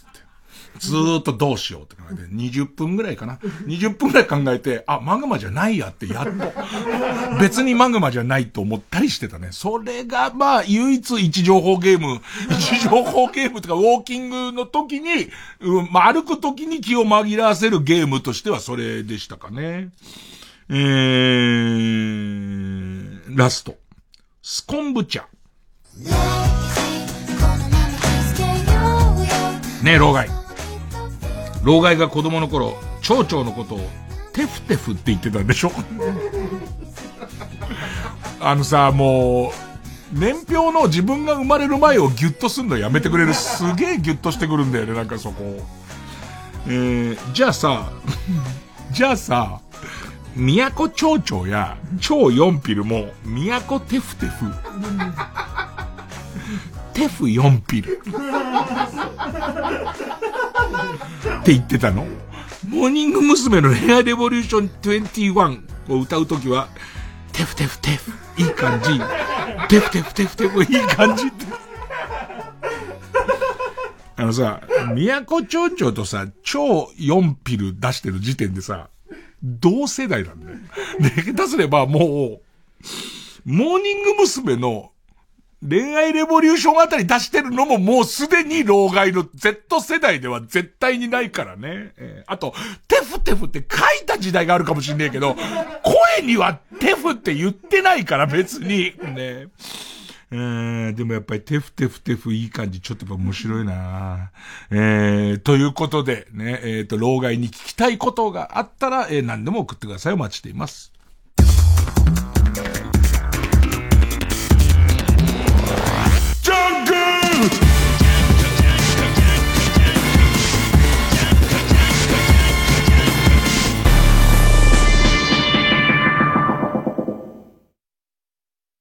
老後2000万問題が囁かれる日本。そんな余裕ないよ。普通の主婦に訪れた人生最大の金欠ピンチ。あの手この手で切り抜けろ。主演天海祐希。映画。老後の資金がありません。絶賛公開中。なんとかなるから絶対。糸杉の傑作が16年ぶりに来日。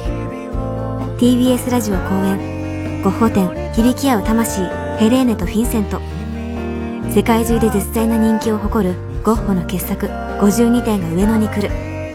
ゴッホの初期から晩年までの作品をたどれるまたとない展覧会です。東京上野公園の東京都美術館で開催中。お問い合わせはハローダイヤル050-5541-8600 050-5541-8600詳しい情報は TBS ゴッホ展で検索。ここでエイジファクトリーの「性能モア」をお聴きください。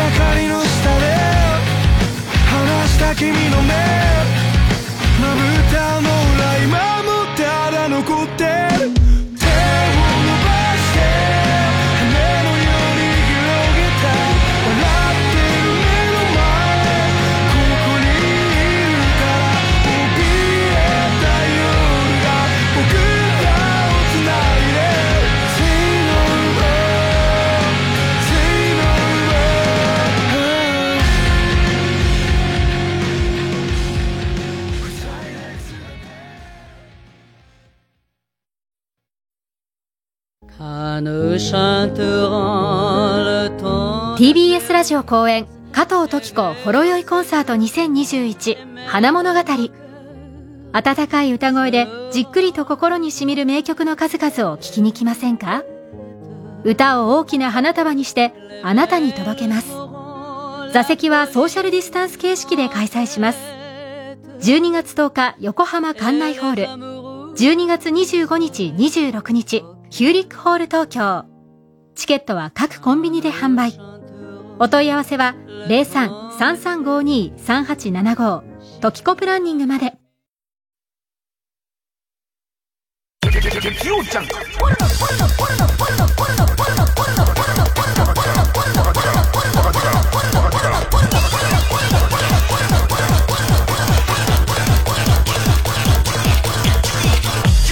深夜のバカ力。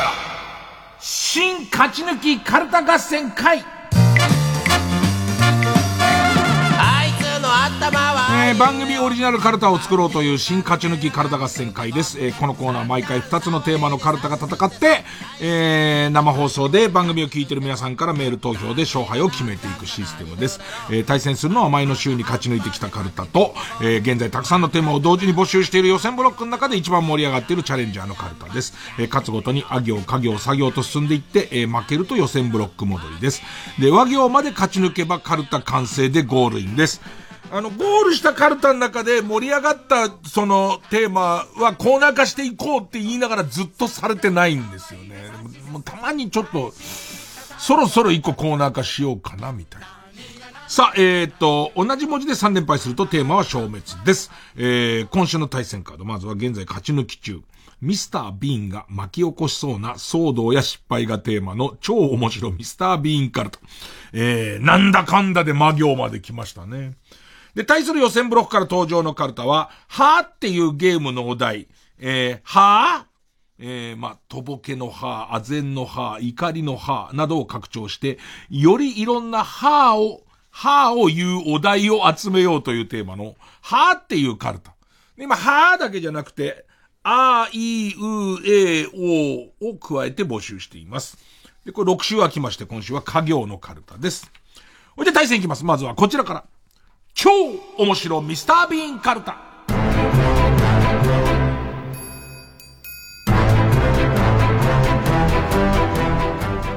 ペンネームそろそろ旧姓中山。ま、周りの人から気候を求められるプレッシャーで、毎朝家を出る前は、オートが止まらない姿を激写される、ドキュメンタリーミスター・ビーン。どっちかとローワン・アトキンソンの話だけどね。ね。ドキュメンタリー・ローワン・アトキンソンならまあまあわかりますけどね。ペンネーム、大自然守る、ま、マングリ返しは、日本語で承知しましたという意味だと嘘を教えられ、日本人との大事な商談で何度も、マングリ返し、マングリ返しというミスター・ビーン。えー、ペンネーム終電万事。ま、毎週エンディングに視聴者から送られてきたミスター・ビーンの似顔絵を紹介するコーナーが。あってもおかしくないアニメのやつあんだもんね、なんかね。途中でこれやってる時情報でもあったけど、アニメのミスター・ビーンがあるらしいから、もしかしたらあるかも。ペンネーム。闇の自負。ま、豆つながりだから仲良くしようぜ、と。つまみ枝豆に軽いノリで突っかかってボッコボコにされるミスター。周りもやばいと思ってんだけどね。豆なの、え、そっちもビーンなの？枝ビーン？本当、たけし紹介して、たけし。それがアウトだよ。もうそれが。ね。まあまあ、そのもう、えー、100歩譲って、えー、枝ビーンまでは許すけど、お前今、たけしさん呼び捨てしたなっていう、そこから、そこからボコですからね、完全にね。うん。ペンネーム、鈴虫食べた。み。ミスズ学園の CM に出演し、英語力がビンビンに伸びるぞ、と、ミスター・ビーンを安売りするローアン・アトキンソン。アトキンソン入れてきちゃうと思うな。アトキンソン入れてきちゃうとおかしなことになっちゃうんだよね。うん。ペンネームオーシャン、ミ。ミサイルをロックオンして敵の戦闘機を撃ち落とそうとボタンを押したが、緊急脱出のボタンと間違えて押してしまい、コクピットから勢いよく飛び出るミスター・ビーン。急に、急にありそうなやつ。えー、ペンネームソフィーと双子の姉妹、ミ。ミステリーサークルを花畑牧場に作っていたら、田中義武に見つかり、投げ縄で UFO から引きずり下ろされるミスター。えー、怒ったね。えー、ペンネーム、ウォッス10番、み、見習い大工のミスター・ビーン。一心不乱にカンナ掛けをして気がつけば材木が消えてなくなっており、親方はカンカンの巻。これさ、めちゃめちゃありがちなやつとさ、絶対ねえだろうのやつのこのバランス。あと、それはローワン・アトキンソンだろう。ペンネーム背中にはいつも幸せのポップコーン。み、ミスター・ビーンに勝ったら1000万というアベマ TV の企画で、日本刀を持った藤岡弘に追い回されるミスター・ビーン。ミスター・ビーンには勝てるけどね、みんなね。ミスター・ビーンに勝ったらっていう。うーん。ペンネーム終電万事。ミスター・ビーンそっくりさんコンテストに知らず知らずのうちに参加してしまい、結局参加賞をもらって帰るミスター・ビーン。でもちょっと、最新版ではこういうちょっとなん、なんつうの？パラドキシカルなやつ？あってもいいね。ペンネーム、三丁、無。室伏工事にチンコをつかまれ、ぐるぐるぐるぐる回転させられ、港区から文京区に飛ばされるミスター B。ペンネムイエロー軍曹、無。村井美樹に、早く走んねえと田川さんに負けんだろと注意され、そんな言い方しない。村井ちゃんはそんな言い方しないですけど。えー、激走させられ、やっとのことで電車に間に合うミスター・ビン。村井ちゃん本当に目がマジで怒ってる時ありますからね。どっかで、もう最初、俺が好きだった、好きだったのは、最初のうちにあの、田川さんとの、えー、っと、電車対バスの対決で、最初はカメラ前で切れてるのを、えー、っと、見せちゃいけないんじゃないか、怒ってる姿は見せない方がいいんじゃないかっていうのの戦いがエロかったんだけど、あの、その後キャラついてもうちゃんと怒るようになったでしょ？ちょっとエロくないんだよね。お前のエロの基準は何なんだよ？えー、ペンネーム、モーモーフロッグ、む、無理してバカ演じてんじゃねえよ。見てて気持ち悪いんだよと、思春期に差し掛かった息子のビーンジュニアに言われてしまい、本気で悩むミスター・ビーン。これもね、俺、ローアン・アトキンソンの話だと思うんだよね。ペンネーム、マテールパン、む。息子を魔法陣の真ん中に立たせて、サラマンダー様を復活させる儀式を行うミスター・ビーン。ほら、このあたりなんで、無とか難しいから、ペンネーム、メタボイワシ、無、ムラムラ田村の衣装を着てって書いてある。ずいぶんワールドなスターが、ワールドなスターがピンポイントとかやったよね。もっこりからのリーモコちゃんをやったところが、ビーンが、えー、バッキンガム宮殿の前だったので、衛兵にとっ捕まえられるミスター・ビーン。ペンネームミスターバックドロップ。む、むれむれの、むれむれの熟女系の AV を見ようと動画を検索していると、見る女優、見る女優、全員年下だということに気づき、熟女ってなんだろう？と虚しくなるミスター・ビーン。まあ何なんですかね？いつも言うんで恥を忍んで言いますけど、なんか例えば、熟女、童貞狩りみたいな、そういうやつ俺嫌いじゃないんですよ。で、何に感情移入してるのかもうわかんないです。で、熟女ってやつも全然俺より年下だし、俺の童貞設定もちょっと難しいだろうって思うんですけど、見ちゃいますね。えー、ペンネームモナカ。む、ムロツヨシ主演。日本版ミスター B。放送前は番宣でムロがバラエティに出演しまくり話題作りをするが、いざドラマの話が始まったら、日本版24同様。空気とカス。ほんと逃げ切ったよね。あの、に、日本版24の、なんつうの、普通さ、例えば滑ってるとかつまんないとか、そういう話題になるじゃん。もし逆、俺逆に見てないからなんとも言えないんだけど、なるじゃん。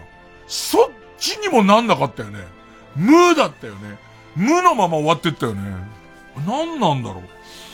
えー、ペンネーム。背中にはいつも幸せのポップコーン。無。虫眼鏡でアリを焼いていたら、ダイナマイトの導火線に火をつけてしまい、慌てておしっこで消化しようとするも、一滴も出ないので、手に持っていた水をごくごく飲んで、おしっこをなんとか出そうとするミスター B。水水っていう。みんなの突っ込みどころは、水水って言う後半ベタなんだけど、前半の虫眼鏡でアリを焼いていたらあたりは相当めんどくさいよ。相当なさそうだよ。ペンネーム豆腐小僧目。メキシコ湾に浮かぶミスター・ビーンの水死体から始まる新劇場版。だから、なんか、最初プカって浮いてるミスター・ビーンがあって、それがなんか、狂って回転して、うわ、ミスター・ビーンじゃんってなって、もうリアルな、気持ち悪い反フランス医師体になって、でいて、5年前ってなって、普通のミスター・ビーン始まるっていう 今まで言ってきたけど、ベターなミスター・ビーンがこう、始まる感じ。すげえ気になるんどうしてって、5年後どうしてってなんだけど、普通のまま終わってくんで、最終的に。どうしてとしか思わない。ペンネームピストルチョコ。目。メモリーカードがオレンジスケルトンのミスター・ビーンって。ダセえなと思う。昔のプレステのメモリーカードのさ、スケルトンのやつってさ、他のやつのと一緒になるのが嫌だったパターンと、あとは変に叩き売りされてるやつあって、あったな、なんか、紫スケルトンみたいなの俺持ってたなえー、ペンネーム。形状記憶老人、ミスター・ビーンだ。みた、ミスター・ビーンに出てくるシーンだと思って聞いてよ。メキシコの刑務所で、新入りをからかっていたら、太ももをフォークで刺されてしまう、ベテラン囚人役のミスター・ビーン。おう、新入り、パンティ泥棒か？おい、なんつってる時に、黙って振り向いて、うわーうわーってなるっていう。だからさ、笑いになんないじゃん、もう。それが一回でも入っちゃうと、なんつうのかな。その後、いわゆる泥棒コントみたいな囚人コントになったとしても、ファーストシーンで、新入りに桃刺されちゃってると、それが気になっちゃってもう絶対笑えないからね。ペンネーム八五郎。も。森本ひちょりの後頭部にこっそり的をかき、2メートル後ろから9番付きの弓矢を放つミスター B。でもさ、その前のシーンで、新入りの、その、囚人をからかって、もも刺されてるから、もう何すんのかわかんないからね。えー、ペンネームじゃがやまりこも、モーリー・ロバートソンが急病で出演できなくなったため、代わりにワイドなショーに出ることになったミスター・ビー。ラスト、ワッス10番も、モモンガが急降下してきて顔に覆いかぶさり、視界を奪われたミスター・ビーンが、ペンキ屋さんの脚立を倒したり、ご婦人の胸にタッチしたりと騒動を繰り広げる。後半ありがちじゃん。モモンガが顔に覆いかぶさるところが全然ベタじゃないっていう。もうさ、マミムメモっていう難関に立ち向かうために、かなりそこに無理なやつ来てんだよね。えー、ということで。まあ、ミスター・ビーンこんな感じです。えー、対するはこちら。はぁ、あ、っていうカルタ。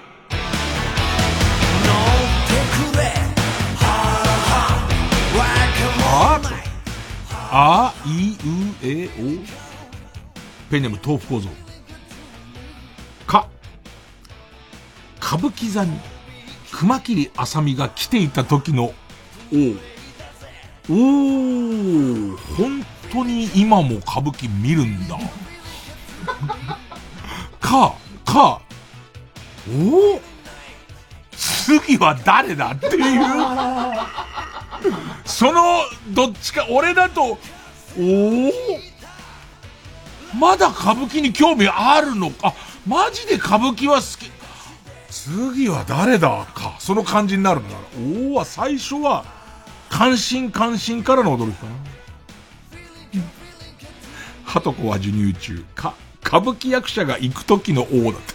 おおうるせえ。うるせえ。プライベートは普通。プライベートは別に、うー行く時じゃねえし、それどうやって。ペンネペンネームオールドポンチン。か、貸した1万円をなかなか返してくれない友人が、ココイチでチーズとほうれん草をトッピングしていた時の歯。は？は？トッピング？トッピング？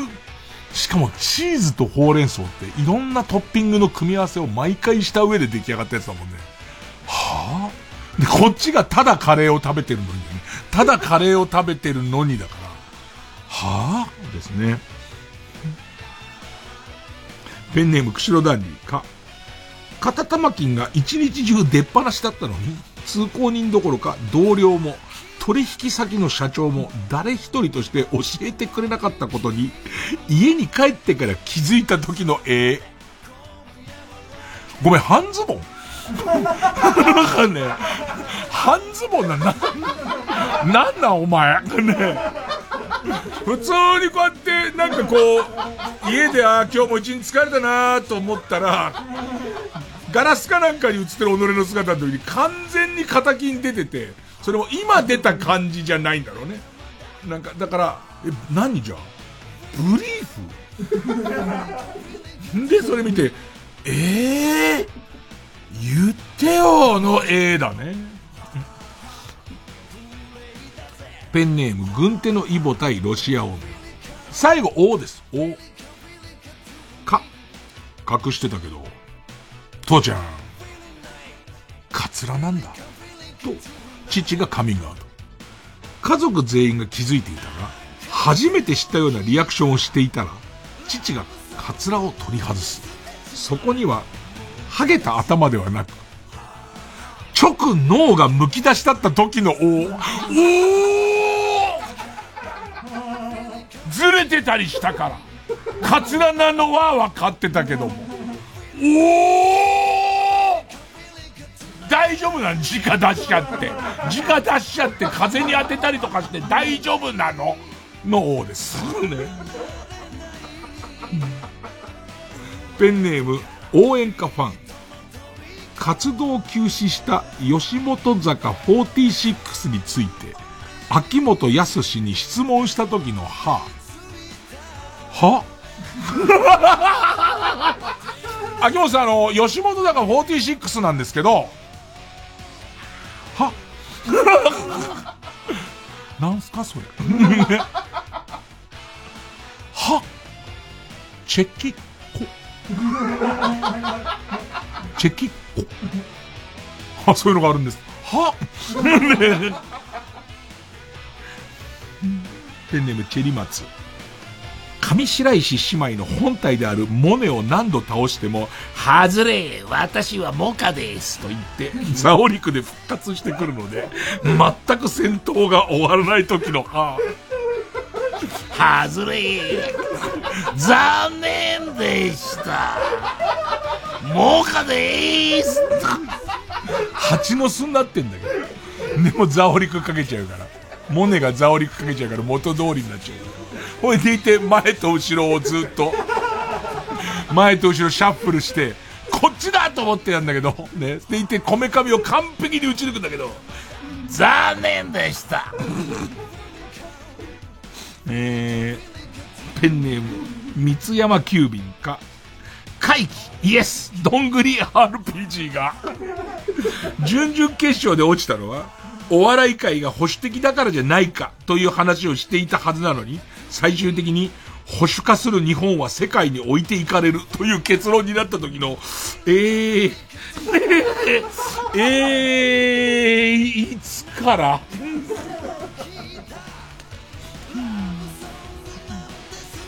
えー、ペン、ペンネーム、終電万事。き、きりたんぽを食べようと、秋田の山奥まで来たら、店のババアが、こんな村に来るなんて。あたしのあそこぐらい草の生い茂った道ばっかりで大変だったろじゃあ、父さんの一物ぐらい大きなキリチンポ、あ、違ったキリタンポを振る舞うからね、一瞬にして食欲を失うことを言ってきた時の、ああ、ああ。えー、ペンネームハルーテイーヨに。きび団子をあげたら、犬や猿が口から泡を吹いて倒れてしまったのを目の前で見た桃太郎の絵。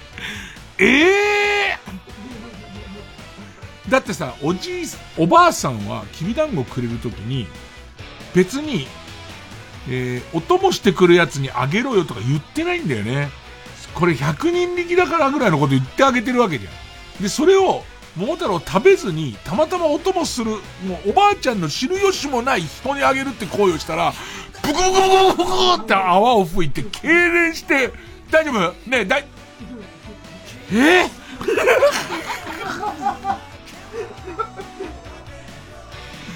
ペンネーム背中にはいつも幸せのポップコーン。きギンギンのおちんちんに、どこからともなくカブトムシが飛んできて、がっしりしがみついた時のうー。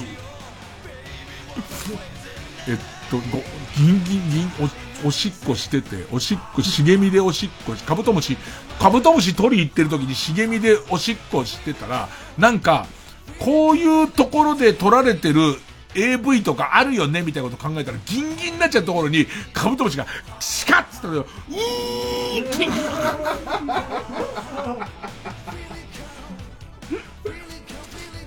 ペンネームボブサップ木木下ゆきながヘキサゴン同窓会に来た時のメンバーの王おーおーフジモンは来てんのか？フジモン来てると来てないで王がちょっと違うよねおそらくね。えー、ペンネームおそらくありく。クックパッドに先代から受け継いできた秘伝のレシピが猿でも作れるというタイトルで無断投稿されていた時のが秘伝のやつなんだ。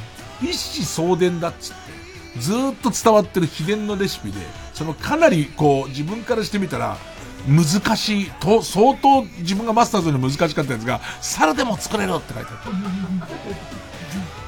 フルーツポンチってフルーツポンチやろそれえー、ペンネームダイナマイトキッド。黒魔同士から。お前には一生。イラスト屋のエロパロでしか抜けない呪いをかけたぞ。なんだよ。イラスト屋のエロパロってなんだよ。イラスト屋のあのキャラでのエロ漫画なのあんのかよ、世の中にそれ。イラスト屋、エライラスト屋にエロ、エロイラストあんのかよっていう。びっくりしたの。イラストやってさ、どういう使い方か知んないけどさ、ターでタッチバックってあったら、びっくりするよね。あの顔で、タッチバックして、疲れてる方もついてる方もこっち向いてるからね。にっこり笑って。それでしか抜けない呪いをかけられたと言われた時は、はぁだよね。はぁイラスト屋のエロパロってあるんですか？のペンネームマイペース。刑事風の男が、ああ、こういうもんだけど、と見せてきたのが、サボテンのスタンプカードだった時の、はぁ。とんかつサボテンでしょとんかつサボテンね。えー、っと、10日、20日、30日はいつもの倍スタンプをしてもらいますから。500円で、えっとね、300円で1個です。で、22個貯まると500円割引です。ね、結構果てしないですよ。結構果てしない。でいて、あの、調べましたから僕はこれ。えー、三元豚麦豚御膳。1350円ですから。そうするともう66個、韓国で、果てしないです。これすごい果てしないです。ペンネームアンダーの力持ち。ケ、ケルベロスの一匹が、ポメラニアンだった時のええっていう、向こうから両サイドのやつが、もうよだれたらしいじゃながら、バーバーバーバーバーって近づいてきたら、ポメラニアン一匹いるから。えでもさ、でもさ、3匹ポメラニアンだったら、なんとか手なずけられそうじゃん。もう両方は例のケルベロスだから、ええとは思うけど、無事なわけではない。もう2匹いるから。ペンネームインドカレー、け、消しゴムハンコで絶縁状に押印したら、両親から、お前のそういうところだよ、と言い捨てられた時の、ああ、あんたもう親でもなきゃ子供でもないから、絶縁状よつって、あ、あ、それじゃあこの消しゴムハンコで、えっと、そういうところ、あ、ペンネームボールペン返して、こう、高齢の祖母、高齢の祖母がボケ防止のために始めたゲームで、躊躇なく盗難車を使い、モブキャラをバンバン引き殺してた時の、ええー、ええー、なんつって、もう、熟知してんだよね。グランドセフトオート的なやつも熟知してるから。路地にチンピラ追い詰めてバンバン引き潰したりしてるから、そのケツドリフトかけながら引き潰すことで、次を引きに行くのが楽になるっていう。うんえー、ペンネームインドカレー、こ、コーン軍艦投げ世界大会決勝で優勝をかけて投擲する時のああ。コーン軍艦のあの感じで、コーンはこぼせば減点だと思うんだね、世界大会。で、しかもギュッて握っちゃうと軍艦絶対、その、よりこぼれちゃうから、はぁ なんかこっち、あんまり力入れちゃダメだと思うんだよね。えー、もうラストかな。ペンネームボブサップ。こ、公園で毎日ひたすらカズダンスの練習をしていたおじさんが、カンブリア宮殿にメインで出演した時の、えー、えー、カズ、カズだよね、あれ。キングカズだよね。キングカズだよね。鼻が、いつも赤ら顔で鼻が長な高いから、天狗カズぐらいのこと言われてるやつなの。天狗カズ、カンブリア宮殿出てるよ、みたいな。えー、ということで。まあまあ、好勝負じゃないですか。えー、あなたの好みで結構です。勝ったと思うカルタに投票してください。えー、勝ったと思うカルタが超面白いミスタービーンカルタならメールの件名にカタカナでビーン。はーっていうカルタならメールの件名にひらがなではーっと書いてください。で、メールの本文に住所、氏名、年齢、電話番号を書いてこれからかかる曲の間に送ってください。投票は1人1回です。抽選で3名様にバカ力カードプレゼントです。メールアドレスは baka.tbs.co.jp baka.tbs.co.jp です。ほんで、歌、シシャモでミルクコーヒー。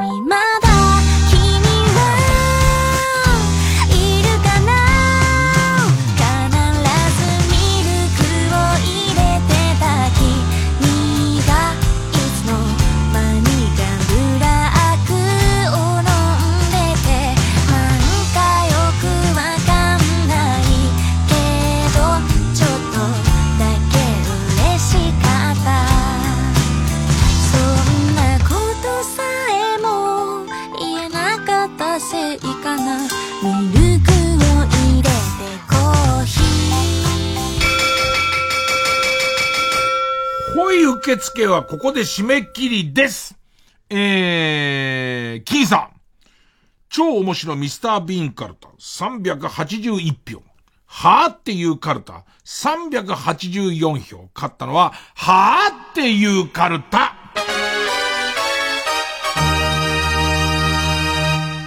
えー、ということで、えー勝ったはーっていうカルタ作業に進みますね。負けた超面白ミスター・ビーンカルタは予選ブロックに戻って引き続き魔行になります。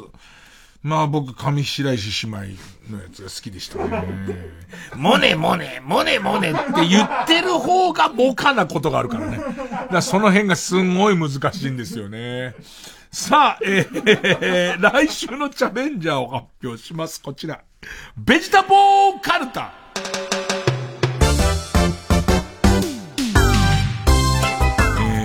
野菜にまつわるカルタで遊びながら子供たちにお野菜を好きになってもらおうというテーマのカルタです。えー、家業ですかね、家業。えー、例題です。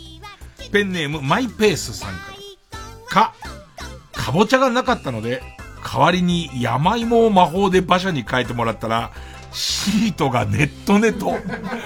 超かゆい。それも乗ったら最後、超かゆい。えー、それからですね。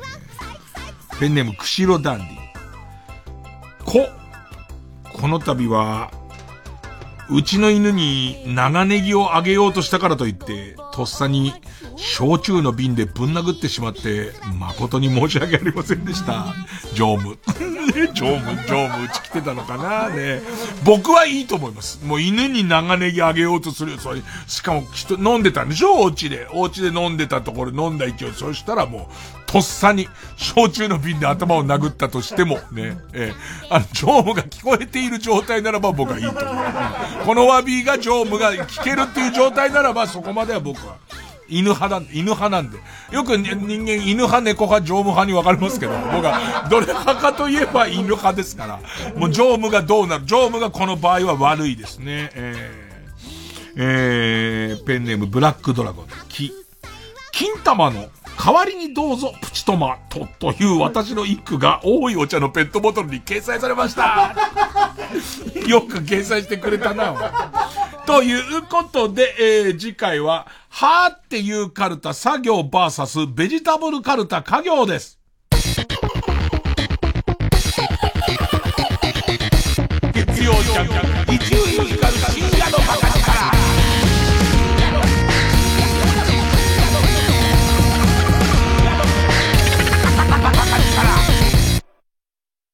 高橋真理子、ついにさよならコンサート開催決定。TBS ラジオ主催、高橋真理子コンサート2022アワーデイズラストデート東京公演は来年1月30日日曜日と2月5日土曜日、6日日曜日の3日間、東京国際フォーラムホール A で開催します。チケットの一般発売は12月4日午前10時。詳しくはホワイトページのウェブサイトをご覧ください。高橋真理子集大成のステージを皆様にお届けします。ぜひご期待ください。905FM 954AM TBS ラジオ毎週金曜夜12時からのマイナビラフターナイトでは今注目の若手芸人を紹介していますゆうザトウイチ見て泣きます。すごい大人。空っぽだよ。入れてこいマイナビラフターナイトは毎週金曜夜12時から。TBS ラジオジャンク。この時間は小学館中外製薬マルハニチロ伊藤園ホテルズ他各社の提供でお送りしました。Yo, Junk, Izzy the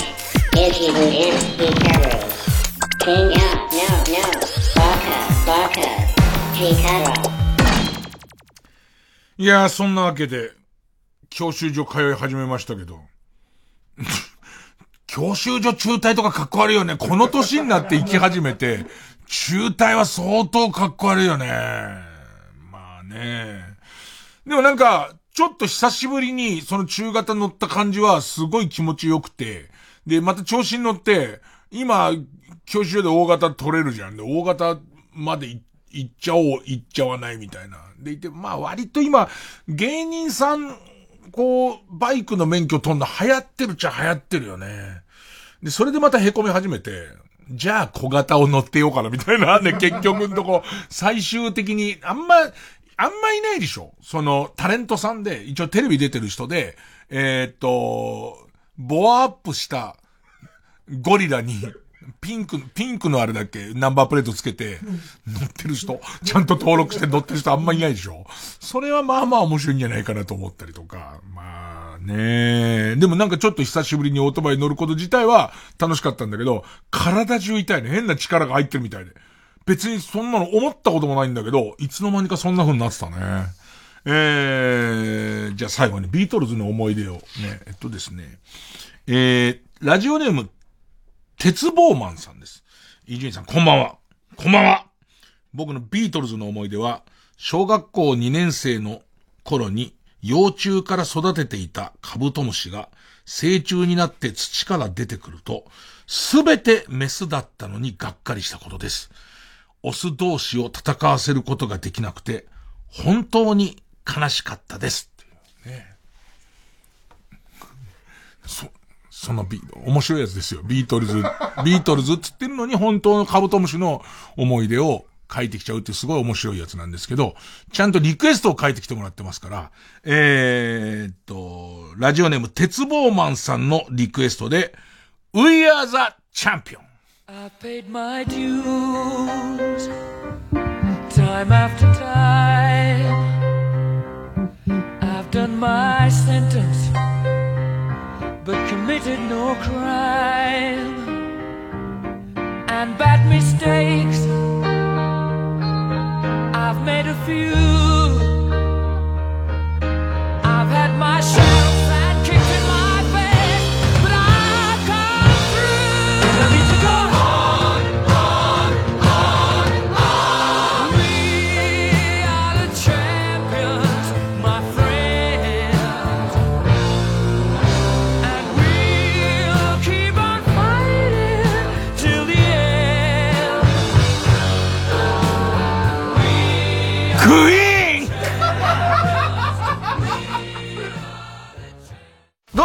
もエレコミックやついです。エレコミック今立ちです。片桐仁です。毎週土曜深夜1時から放送中。エレガタの決日これはマジで最高のご機嫌なラジオなんだぜ。誰なんだよ。バズシアウェーブをテーマにやってるんだぜ。今立ち。へえへえって普通へえへえ今一番面白いラジオなんだぜ。爆笑に次ぐ爆笑だぜ。ああそうだぜ。そうだねそうだねええ面白いんだぜ。そうだいちゃうなこんなに面白いって言ったら元ネタ面白くないみたいに聞こえるけどまあ面白いんだぜ元ネタ分言えばかるのあんまり言っちゃいけないってことも分かるぜ大丈夫かな 90.5MHz TBS ラジオ中村勘九郎です。赤坂大歌舞伎。